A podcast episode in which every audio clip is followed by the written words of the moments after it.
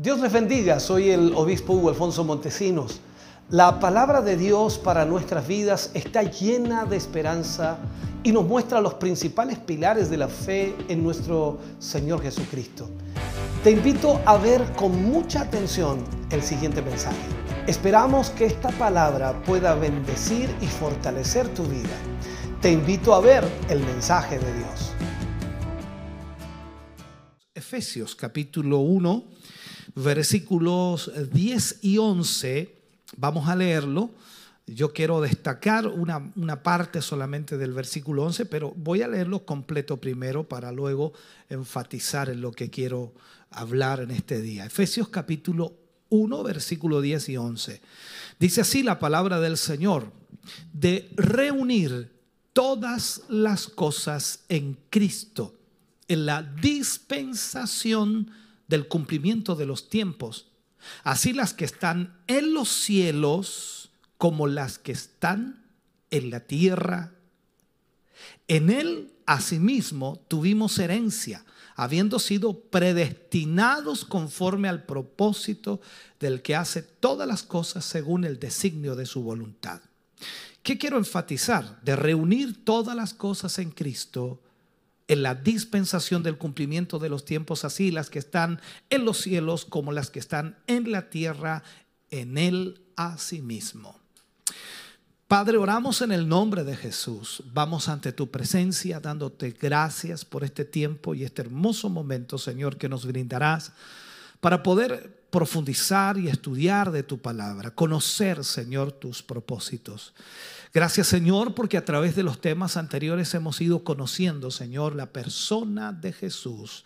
Y de esta manera, Señor, podemos entender ¿Cuál es el propósito esencial que tú tienes para con nosotros? En el nombre de Jesús te pedimos en esta mañana que tú nos guíes, nos dirijas, Señor, y aquellos hermanos y hermanas que hoy escucharán esta palabra puedan tener la atención suficiente, su mente y su corazón centrados en esta palabra para que puedas tú revelarte a ellos, Señor, y puedan entender tu propósito. En el nombre de Jesús lo pedimos, amén y amén, Señor.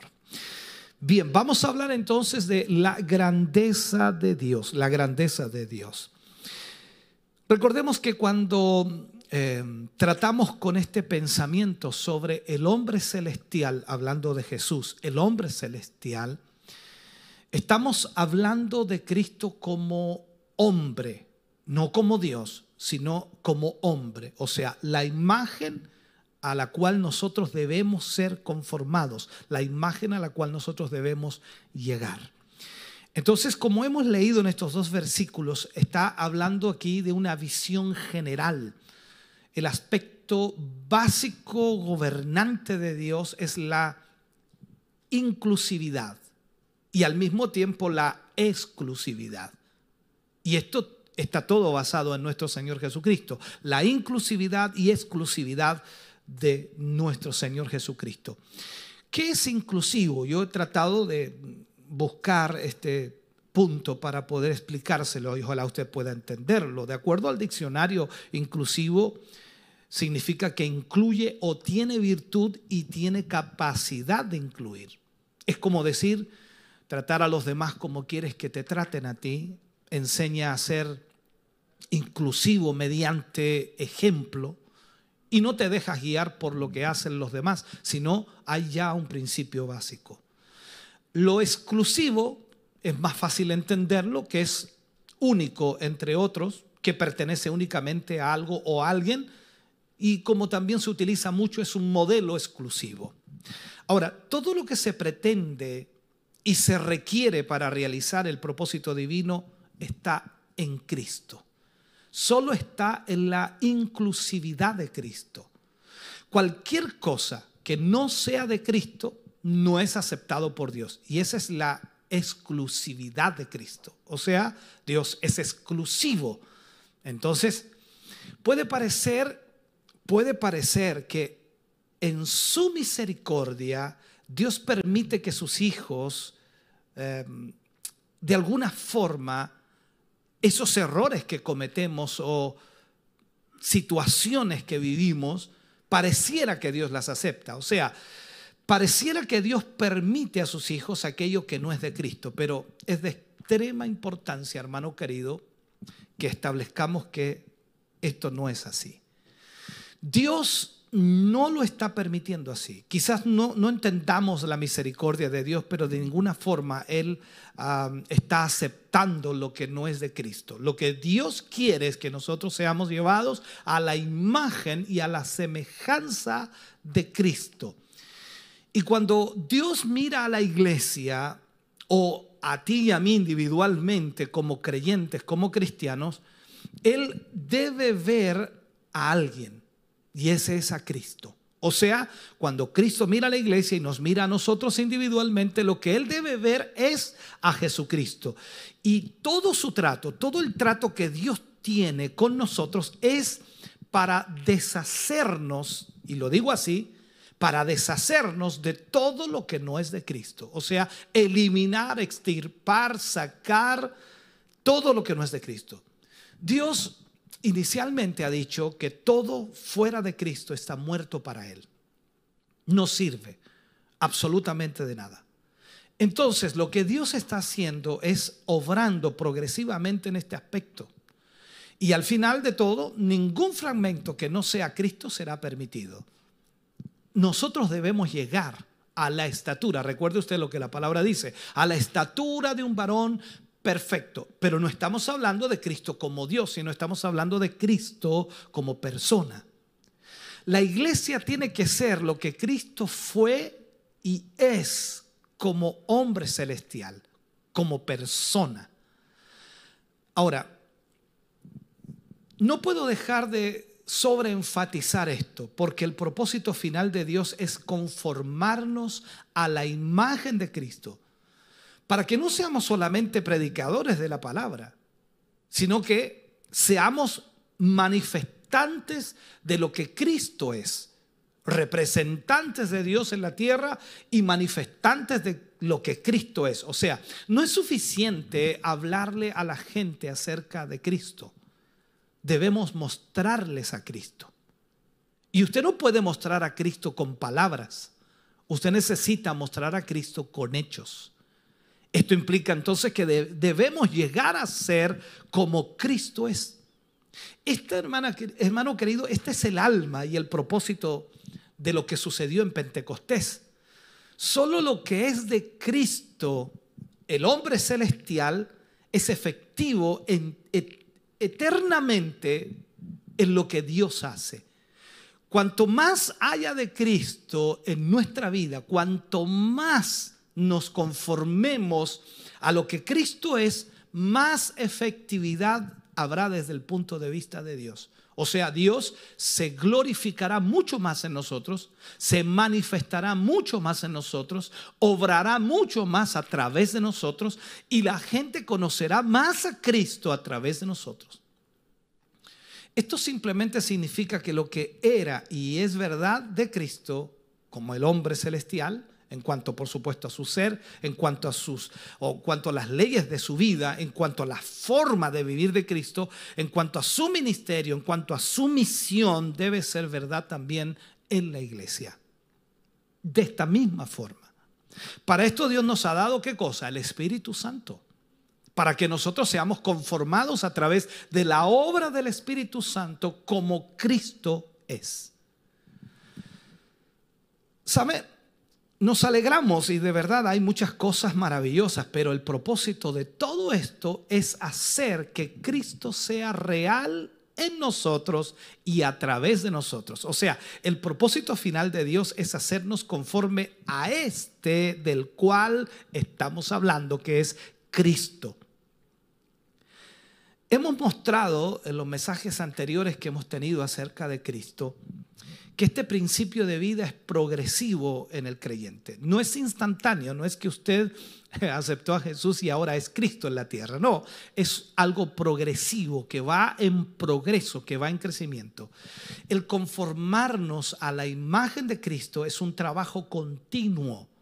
No cesa, es continuamente. Y estamos hablando de Cristo como el hombre celestial, no como... Eh, su deidad o no como de su deidad, no como Dios.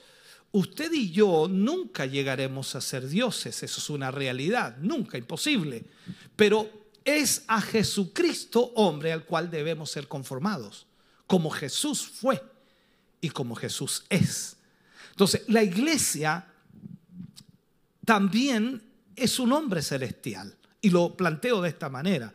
Hablo de la iglesia en forma colectiva y también en forma individual. Usted es iglesia, yo soy iglesia. Por lo tanto, nosotros debemos llegar a ser ese hombre celestial. Pablo habló del nuevo hombre o del hombre nuevo, de la nueva creación. Entonces, cuando nosotros vemos a la iglesia, hablamos de una nueva creación. Cuando vemos a los creyentes, hablamos de una nueva creación. Cuando nosotros hablamos de que, que tenemos a Cristo, entonces hablamos de que somos una nueva creación. La iglesia no debe ser considerada como judía o griega, varón o mujer. Estas y otras distinciones terrenales quedan totalmente de lado en, esta situación, sino que debe ser considerada como un nuevo hombre. O sea, eh, en este sentido debe ser puesto tal cual como es Cristo en lo que es la vida de Cristo. Pablo por ahí escribió en Colosenses 3:11 hablando de que Cristo es todo en todos. O sea, en este sentido entonces, lo que nosotros somos es Cristo en realidad. Claro, parecieran solo palabras, pero lo que debe suceder es que se transforme en hechos. Entendamos algo, Cristo en su naturaleza esencial nunca ha sido terrenal, absolutamente nunca. Él es el Señor de los cielos. Él vino, se encarnó, caminó en esta tierra, pero siempre fue un hombre celestial. ¿Por qué? Porque siempre estuvo sujeto a la voluntad de su Padre. Nunca fue terrenal, nunca se movió bajo su propia voluntad o bajo su propio deseo.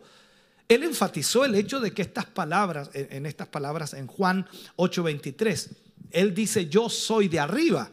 O sea, estando aquí abajo, él decía, yo soy de arriba. Usted estando aquí abajo, usted dice, yo soy de... Bueno, tenemos que decir que somos de arriba. Pablo dijo una gran verdad, nuestra ciudadanía no es de esta tierra, sino que es del reino de los cielos, hablando de ese hombre celestial, o sea, de esa nueva criatura. Entonces, lo que es verdad en Cristo debe ser verdad también en nosotros debe ser verdad también en la iglesia. Y lo que es verdad de la iglesia también es verdad del creyente individual que forma parte de esa iglesia. O sea, no puede ser que la iglesia sea celestial, hablo del conjunto de miembros, que sea celestial y el creyente no lo sea. Cada uno de nosotros debemos entonces entender esta realidad. Estamos en el mundo, dice la escritura, pero no somos del mundo. Somos de arriba, somos nacidos de arriba. La iglesia nunca fue algo terrenal en los pensamientos de Dios. No piense usted que Dios imaginó a la iglesia terrenalmente, humanamente. No, nunca fue así. Siempre la iglesia fue algo celestial. Pablo escribe y nos muestra que la iglesia estaba en los cielos antes, antes que la caída suceda. O sea, estaba en la pre, o ¿cómo se le llama? El preconocimiento de Dios. O sea, Dios ya por anticipado conocía y sabía lo que iba a suceder. En Cristo hemos sido creados, hermano querido, para restaurar esa brecha creada por las edades caídas, por el pecado, por la maldad, por la corrupción, por la separación del hombre de Dios. Es así que la iglesia entonces existía en el preconocimiento de Dios antes que el mundo fuera. Pablo, escribiendo de esto, ve a la iglesia desde el punto de vista celestial y él siempre habla de ella como si estuviera completa, no incompleta. En todos los escritos de Pablo nosotros vemos cómo habla de la iglesia y habla de una iglesia no falente, sino completa. La fe se edifica sobre esto. Cuando, cuando tú y yo nos damos cuenta cómo Pablo, que habla acerca de esto, y al mismo tiempo que Dios nunca inicia algo sin antes terminarlo primero. Eso es lo que Pablo también nos enfoca. O sea, Dios te ve a ti y a mí ya completo en Cristo, ya terminado en Cristo. Cuando usted y yo nacimos de nuevo, veamos esto, a ver si podemos entenderlo. Hemos dicho quizás una y otra vez, no es que sea redundante en esto, pero quiero afirmarlo en tu mente. Cuando tú y yo nacimos de nuevo, el Espíritu Santo te bautizó en Cristo. Esto debes entenderlo. Te bautizó en Cristo. Y esto es un milagro. Nunca, nunca habrías logrado esto fuera de un milagro. Esto es una realidad. Pero una vez que estás ahí, una vez que obtienes ese milagro, una vez que eres bautizado en Cristo, entonces se te dice que permanezcas ahí. ¿Dónde? En Cristo. Esa es tu responsabilidad, hermano. Y esto es hecho mediante las elecciones que tú tomas en el diario vivir. A medida que permaneces en Cristo, es decir, a ver si lo vamos entendiendo, a medida que Dios te ve en Cristo, entonces Él considera la experiencia de Cristo como si fuera tuya.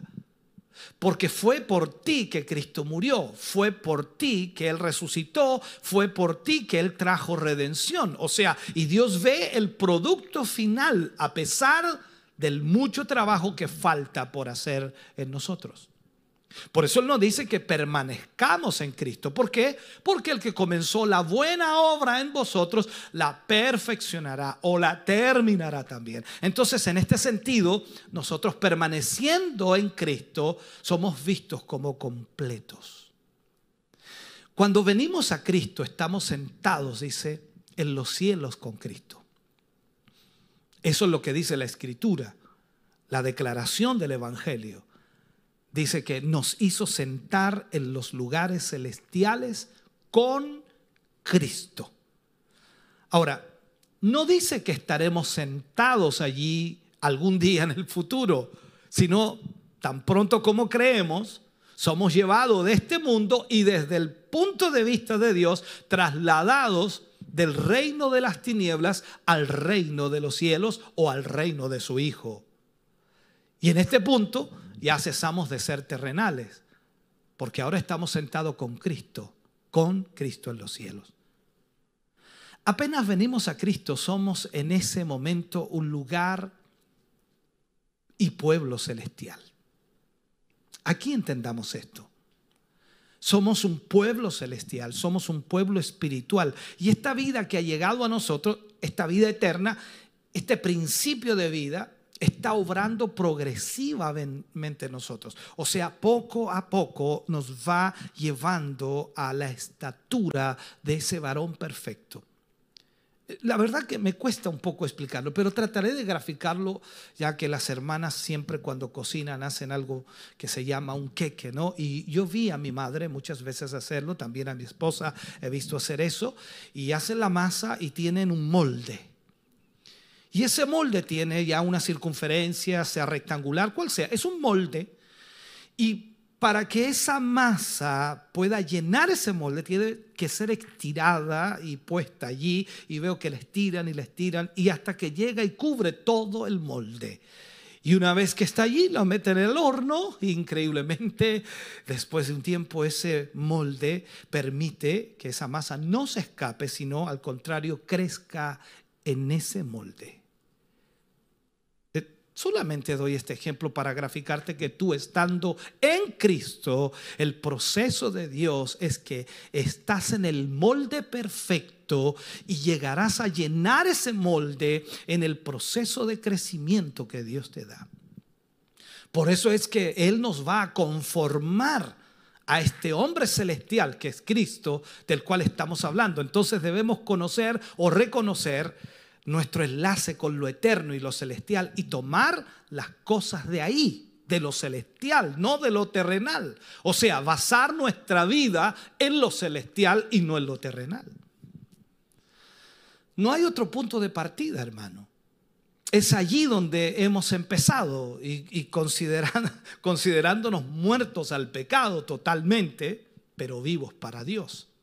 O sea, toda nuestra vida cambió desde el momento en que recibimos al Señor Jesús. Toda nuestra vida fue enfocada a lo celestial desde el momento que nosotros nacimos en Cristo Jesús. Estamos en el mundo, pero no pertenecemos al mundo. Ahora Cristo es nuestro Dios. Ahora, nunca habrían habido lo que nosotros llamamos cristianos mundanos. Y ha escuchado mucho esa frase usted, ¿no? si, si esto hubiera sido entendido, los cristianos mundanos son una contradicción total a los pensamientos de Dios. O sea, o somos cristianos o no lo somos. Eso es todo el asunto. Pero hoy día tenemos que eh, ver que hay cristianos que son mundanos. ¿Pero por qué? No existen los cristianos mundanos. O son cristianos o no lo son.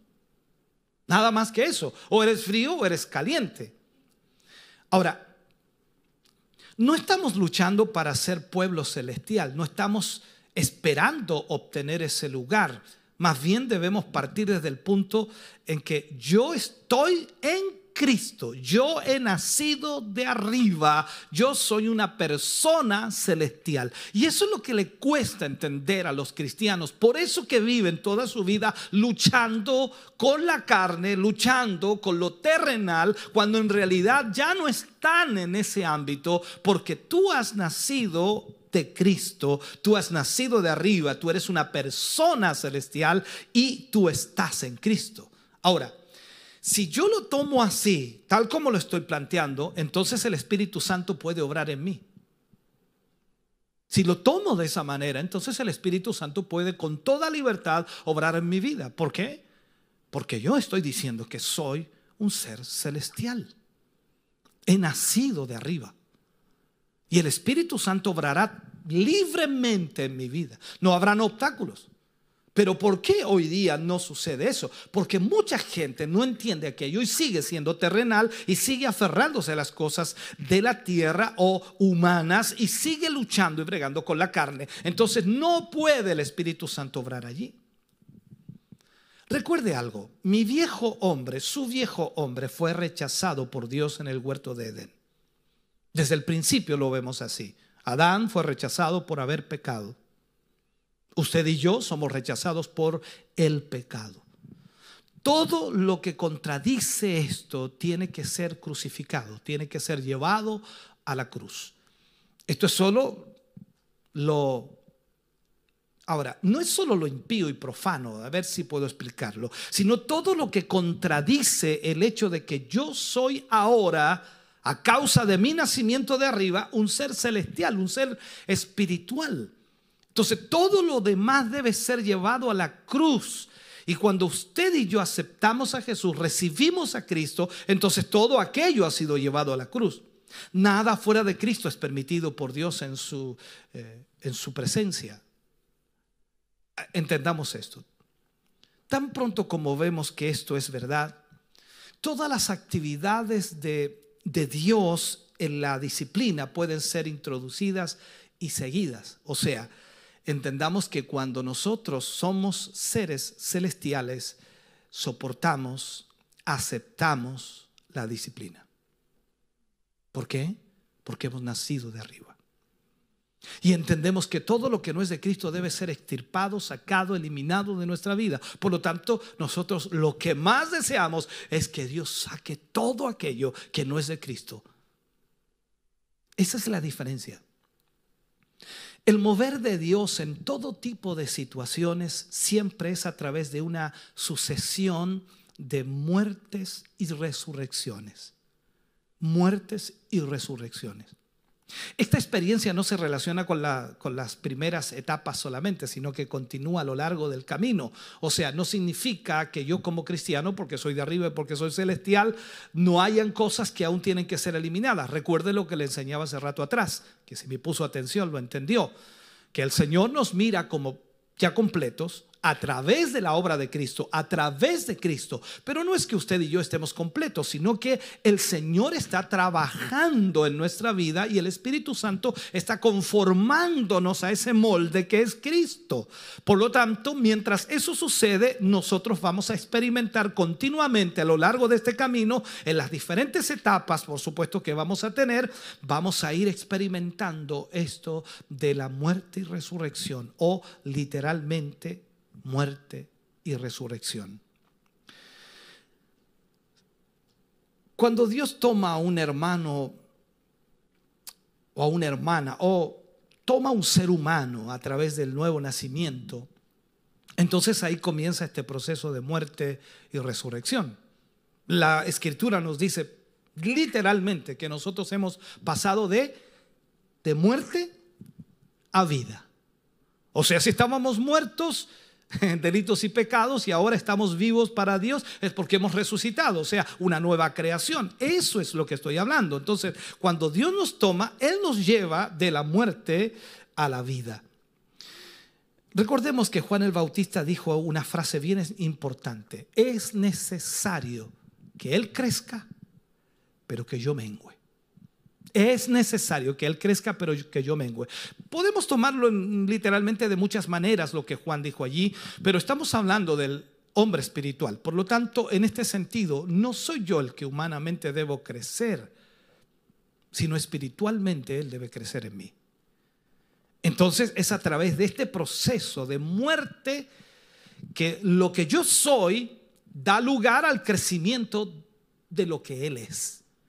O sea, cada vez más en mi vida a través del tiempo debe ser reflejado Cristo en mí.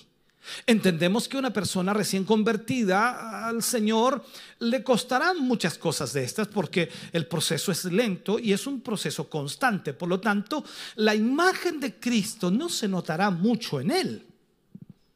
Pero para aquellos que llevamos años, 10, 15, 20, 30, o aquellos que se jactan, dice yo, toda una vida en el Evangelio, hermano. Bien, entonces significa que tú eres más parecido a Cristo de lo que yo soy.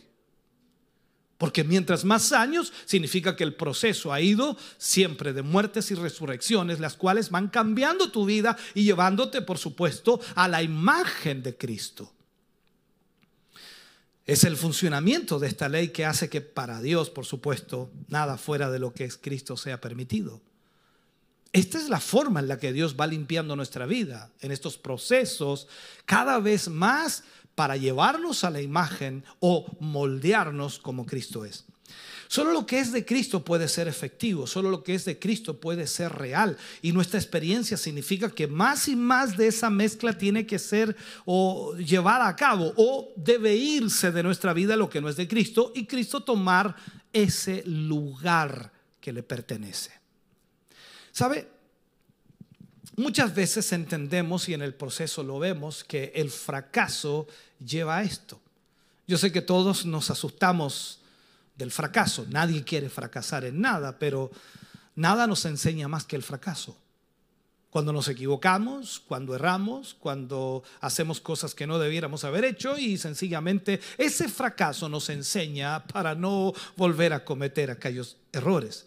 La Biblia nos ayuda cuando dice andad en el Espíritu. Y alguien dice, ¿y cómo es andar en el Espíritu? Es que andad en el Espíritu. Eso simplemente significa que como humano que soy, como persona que soy, terrenal que soy, hay una posibilidad de desviarme de ese camino, aun cuando mi corazón es correcto.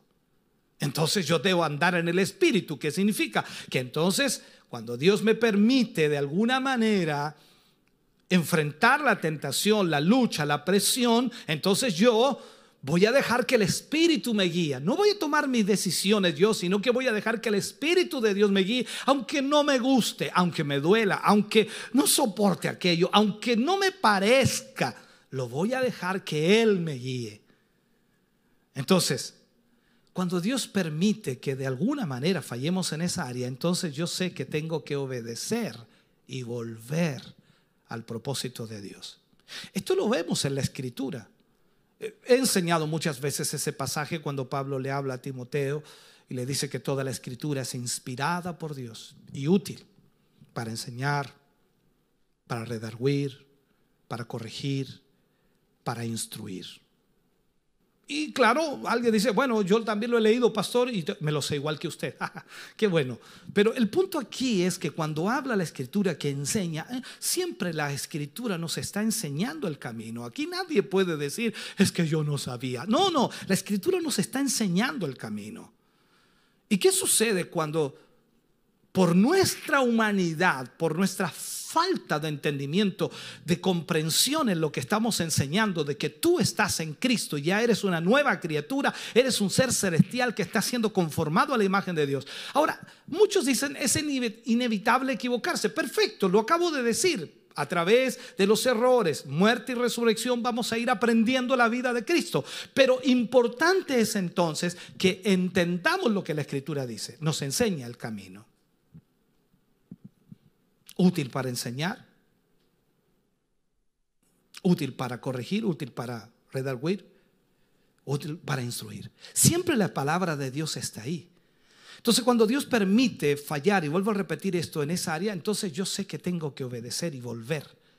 Esto es como el hijo pródigo, que después que malgastó todo su dinero, que se vio en bancarrota, que no tenía ni qué comer y quería comer las algarrobas de los, los cerdos. ¡Wow! Volvió en sí. Eso es lo que necesitamos.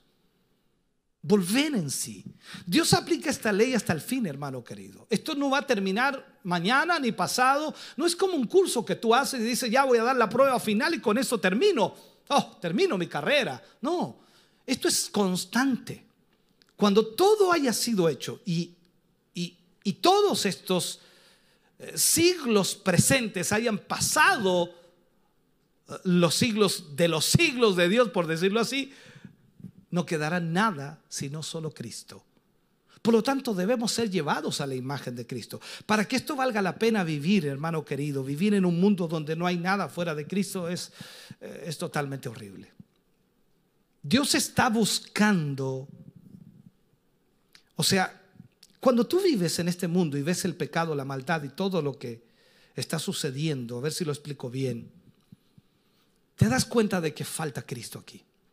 Pero viviremos un día con Cristo eternamente y para siempre. Y eso será maravilloso, extraordinario. Lo hemos estado estudiando en el Apocalipsis. Ahora, Dios está buscando traer a la iglesia a esa meta. Ser la plenitud de aquel que todo lo llena en todo. Dios ha determinado desde la eternidad que este universo sería lleno de Cristo, o sea, el hombre celestial a través de ese hombre celestial corporal que está unido a Él, que es la cabeza, Cristo mismo. Entonces nosotros, la iglesia, somos ahora herederos y coherederos con Cristo.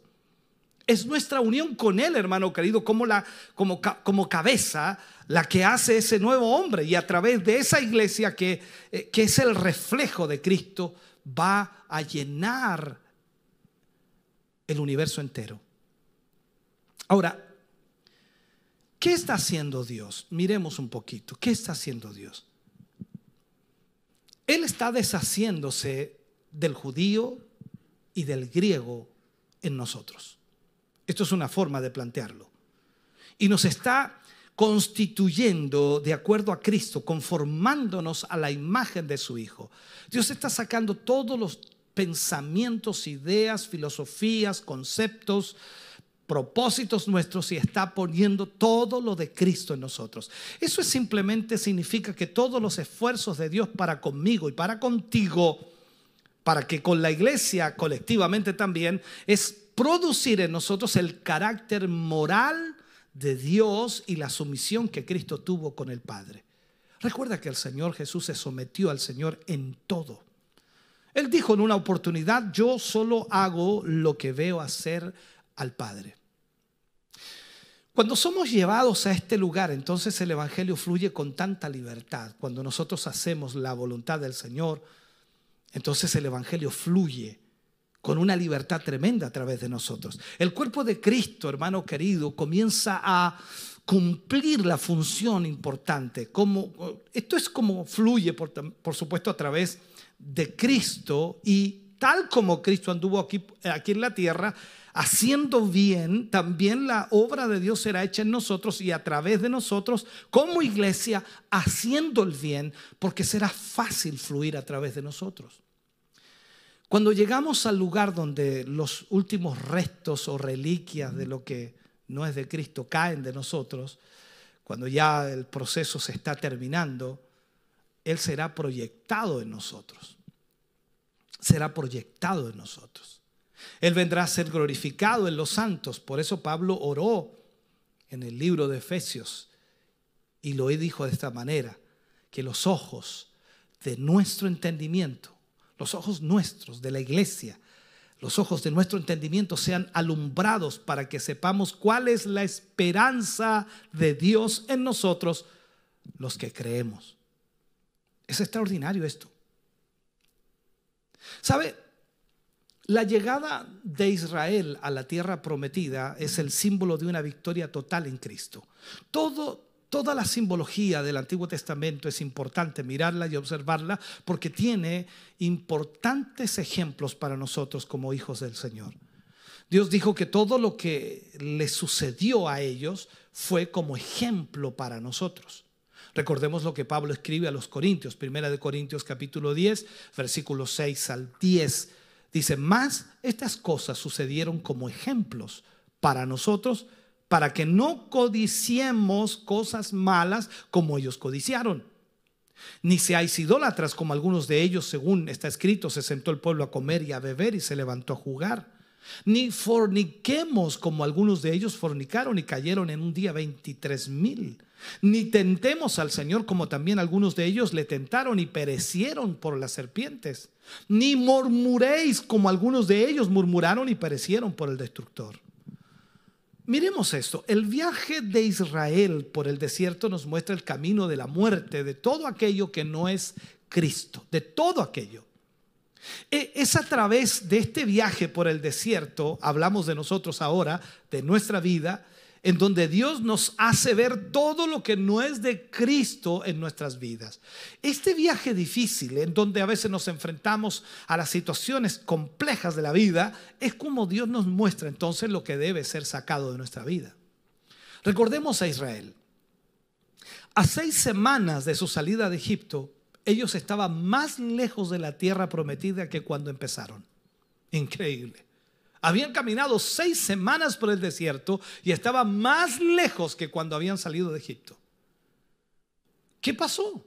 De acuerdo a la escritura, esa nube se había movido hacia el sur, se había movido en la dirección incorrecta aparentemente, porque se supone que tenía que haberlo guiado hacia la tierra prometida. Pero ¿qué pasó? Porque estaban ahí, porque Dios los había llevado ahí. O sea, Toda la guianza de Dios fue para traerlos a esos lugares en donde el desierto iba a probar también el desierto de sus corazones para que les fuera revelado realmente quiénes eran. Cuando tú y yo salimos de Egipto, del Egipto espiritual, por supuesto, en el nuevo nacimiento, todavía teníamos mucho de Egipto en nuestro corazón. Mucho de la amargura de Egipto estaba en nosotros. Y constantemente nos recordábamos y nos acordábamos y hablábamos de ello. Recordemos algo. Dios los guió primero, hablo del pueblo de Israel, a Mara. Y fue allí donde esas aguas amargas revelaron sus corazones, lo que ellos realmente sentían. Y para nosotros fue a través de la cruz, o sea, para ellos fue Mara lanzando un árbol o cortando un árbol y echándole las aguas se endulzaron. Para nosotros es la cruz. Allí Dios trató con todo esto que trató eh, con el pueblo de Israel en el desierto. Vemos que toda esta guianza, todas estas pruebas, fue para confrontarlos con la condición de sus propios corazones. Su actitud en cuanto a las provisiones de Dios tenía que ser vista también. Cuando tú oyes hoy día toda la murmuración en la iglesia, cuando tú oyes hoy día el comentario de tantos hermanos, te das cuenta que la mayor parte de las personas que han venido a conocer a Cristo, si realmente lo han hecho, si realmente han conocido al Señor, no están satisfechas con toda la provisión de Dios para sus vidas. Nunca están contentos con lo que tienen. Siempre se están quejando.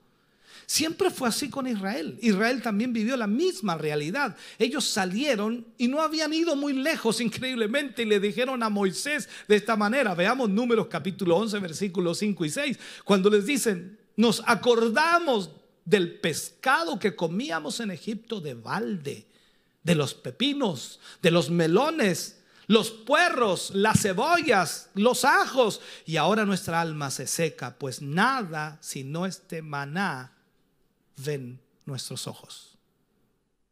Mira este detalle importante. Ellos querían volver a Egipto. ¿Por qué? Porque en Egipto había más variedad.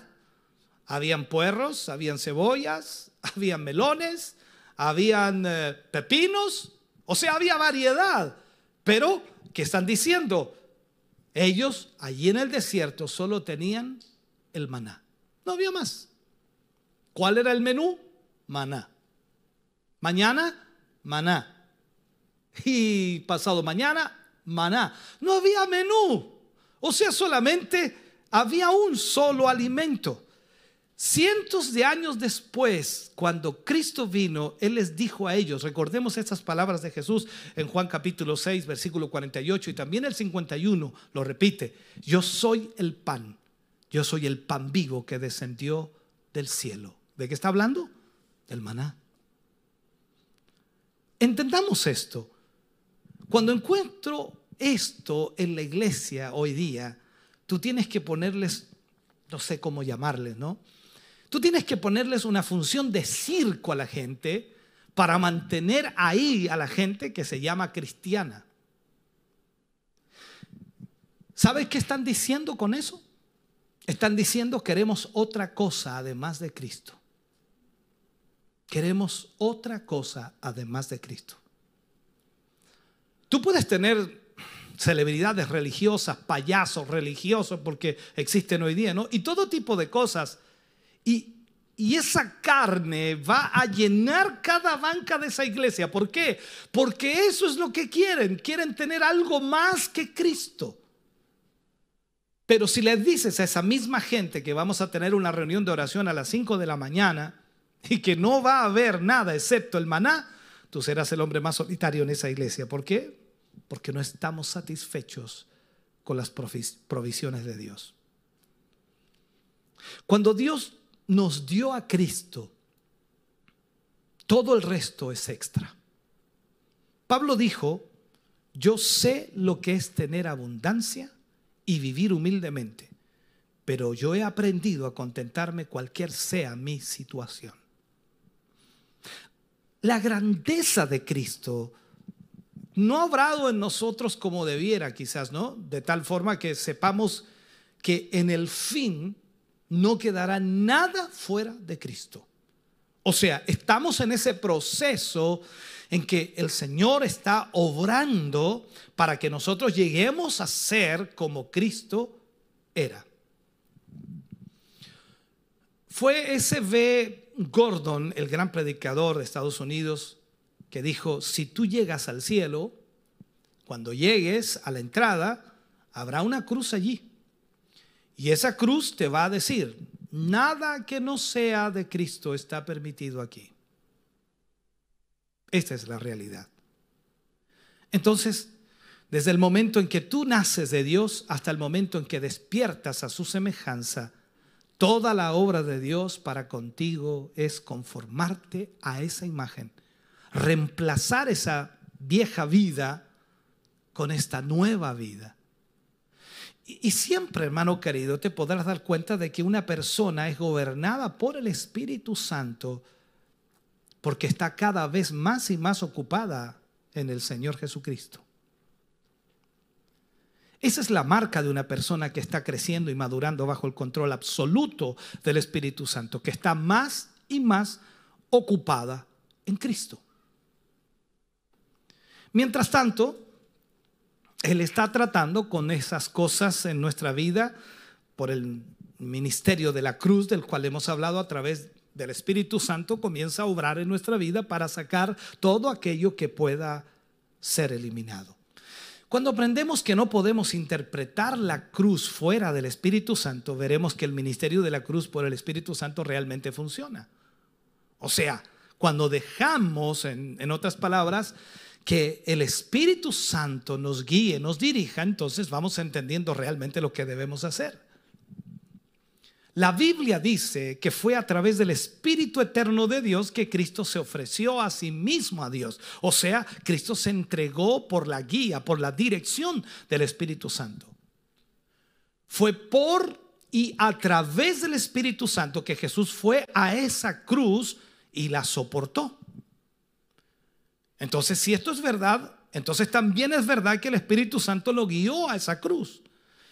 Dios nos está diciendo, en otras palabras, de acuerdo a lo que la escritura dice, si tú vas a ser mi discípulo, vas a tener que pasar a través de este proceso para hacerlo. O sea, el primer paso para ser mi discípulo es que tienes que negarte a ti mismo, tomar tu cruz y seguirme. Pero la pregunta que todo el mundo se hace es, ¿qué es esa cruz? Es el Espíritu Santo guiándonos a través de situaciones guiándonos cómo podemos entonces enfrentarla. Recordemos, el, el, Mar Rojo estaba ahí frente al pueblo de Israel. Y no había otra salida para ellos fuera de Dios. Entonces el Espíritu Santo nos guiará. ¿Para qué? Para que aprendamos a no apoyarnos en ningún otro brazo fuera del brazo de Dios. O sea, solamente confiar en el Señor. El Espíritu Santo lo guió a la cruz el Espíritu Santo lo hizo pasar por esa cruz y la cruz que tú y yo debemos llevar son las pruebas y sufrimientos y problemas y conflictos y rechazos diarios o cualquier otra cosa que venga a nuestra vida. Pero el Espíritu Santo nos guiará para pasar más allá. Si nosotros en las pruebas de la vida examinamos nuestros corazones y descubrimos que no hay acciones independientes de Dios en nuestras vidas, que no hay pecado voluntario, entonces sabemos que lo que está sucediendo es que el Espíritu Santo nos está guiando, nos está dirigiendo. Es Él, el Espíritu Santo, quien nos ha guiado ahí. Y como hizo con Jesús y al mismo tiempo como hizo Jesús, si le permitimos al Espíritu Santo, Él nos, nos, pondrá en esa cruz y saldremos de ella con menos de nosotros y más del Señor Jesucristo. O sea, seremos transformados a la imagen de Jesús. Esta es la única forma, hermano querido, en la que Dios nos trae y nos conforma a este hombre celestial, el gran Cristo de Dios yo quiero continuar enfatizando esto. Estamos hablando acerca de la persona de Jesús, no Dios, la persona de Jesús. Él era Dios y hombre a la vez, 100% Dios, 100% hombre. Nunca podremos ser, como dije anteriormente, nunca podremos ser lo que Él es como Dios. Estamos hablando del hombre celestial, o sea, el Cristo, la persona de Cristo. Y mientras yo lo contemplo, veo cómo Dios lo, lo revela en estas escrituras. Yo entiendo que esto es a lo que me está conformando. Yo entiendo que esto es lo que Dios quiere de nosotros. Entonces, este es el propósito de mi vida, ser conformado a la imagen de Cristo. Para que una persona pueda pasar a través de las pruebas, a través de las luchas, a través de las tentaciones diarias, tiene que haber una fe extravagante en el futuro, la confianza plena en el Señor. No, los hombres no pueden perseverar aparte de esto. Los hombres no pueden perseverar sin Cristo, sin la guía del Espíritu. Pero cuando la fe está en Cristo y en el futuro en Cristo, solo entonces puede ser un verdadero creyente, porque la marca de un verdadero creyente es su disposición de sacrificar su presente por el futuro en Cristo. Ahora, para que yo sacrifique mi presente por el futuro, tiene que haber una fe en Cristo en un futuro extravagante, como dice alguien por allí, ¿no? Confiando plenamente en Dios. Tú y yo somos menos que nada, hermano querido. Fuimos salvos por Cristo y ahora Dios está obrando para conformarnos a este hombre celestial. No valíamos nada y ahora valemos mucho. Nuestro precio ha subido. No es que el negocio cambió, no, sencillamente el Señor nos compró a precio de sangre. Entonces, tal como Él fue en el mundo, así debemos ser nosotros. Tal como Él vivió, nosotros debemos vivir en el sentido de la voluntad de Dios para nuestra vida. Si yo entiendo entonces que esta es la obra de Dios, entonces puedo decir como el apóstol Pablo que todo valdrá la pena cuando vea a Cristo. Porque cuando lo, vea, de acuerdo al apóstol Pablo, veremos cómo, cómo Él es y seremos también como Él es. Recordemos algo.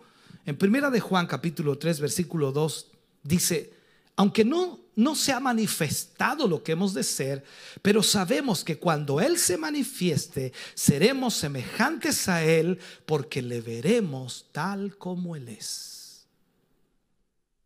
Y déjame terminar. Es una obra progresiva en esta vida. Traernos a ese fin.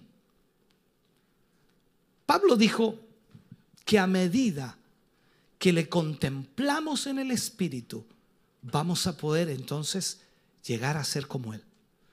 Segunda de Corintios 3:18 dice, somos transformados de gloria en gloria en la misma imagen como por el Espíritu del Señor. O sea, aquí es donde debemos entender entonces que tú y yo, hermano querido, hemos sido salvos para ser transformados y llevados a la imagen de Cristo. ¿Por qué? Porque todas las cosas están en Cristo. Y tú y yo necesitamos ser conformados a la imagen de Cristo. Entonces, lo que necesitamos hoy día es dejar que el Espíritu de Dios nos guíe a esa realidad y a esa verdad. Yo espero que hayas puesto mucha atención y que Dios te haya hablado en esta mañana. Si algo no entendiste, tienes la posibilidad de volver a escuchar este mensaje o a verlo por la tarde. Por lo tanto, deja que Dios te guíe y te dirija a través del Espíritu Santo de Dios. Padre, oramos en el nombre de Jesús. Vamos ante tu presencia, Señor.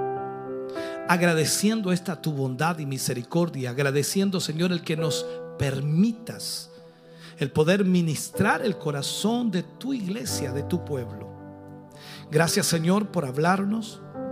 Gracias, Señor, por ministrarnos, por enseñarnos a través de tu palabra. Gracias, mi Jesús Bendigo tu nombre, exalto tu nombre hoy. Y te pido, Señor, que tu presencia, tu Espíritu Santo pueda bendecir las vidas de tus hijos y de tus hijas. Trae sobre ellos una bendición especial. En el nombre de Jesús lo agradecemos. Amén y amén, Señor. Estamos contentos de que hayas visto y escuchado este mensaje. Creo con todo mi corazón que Dios le ha bendecido. Quiero invitarles a suscribirse a mis redes sociales, donde tenemos contenido que le ayudará a alimentar su vida espiritual.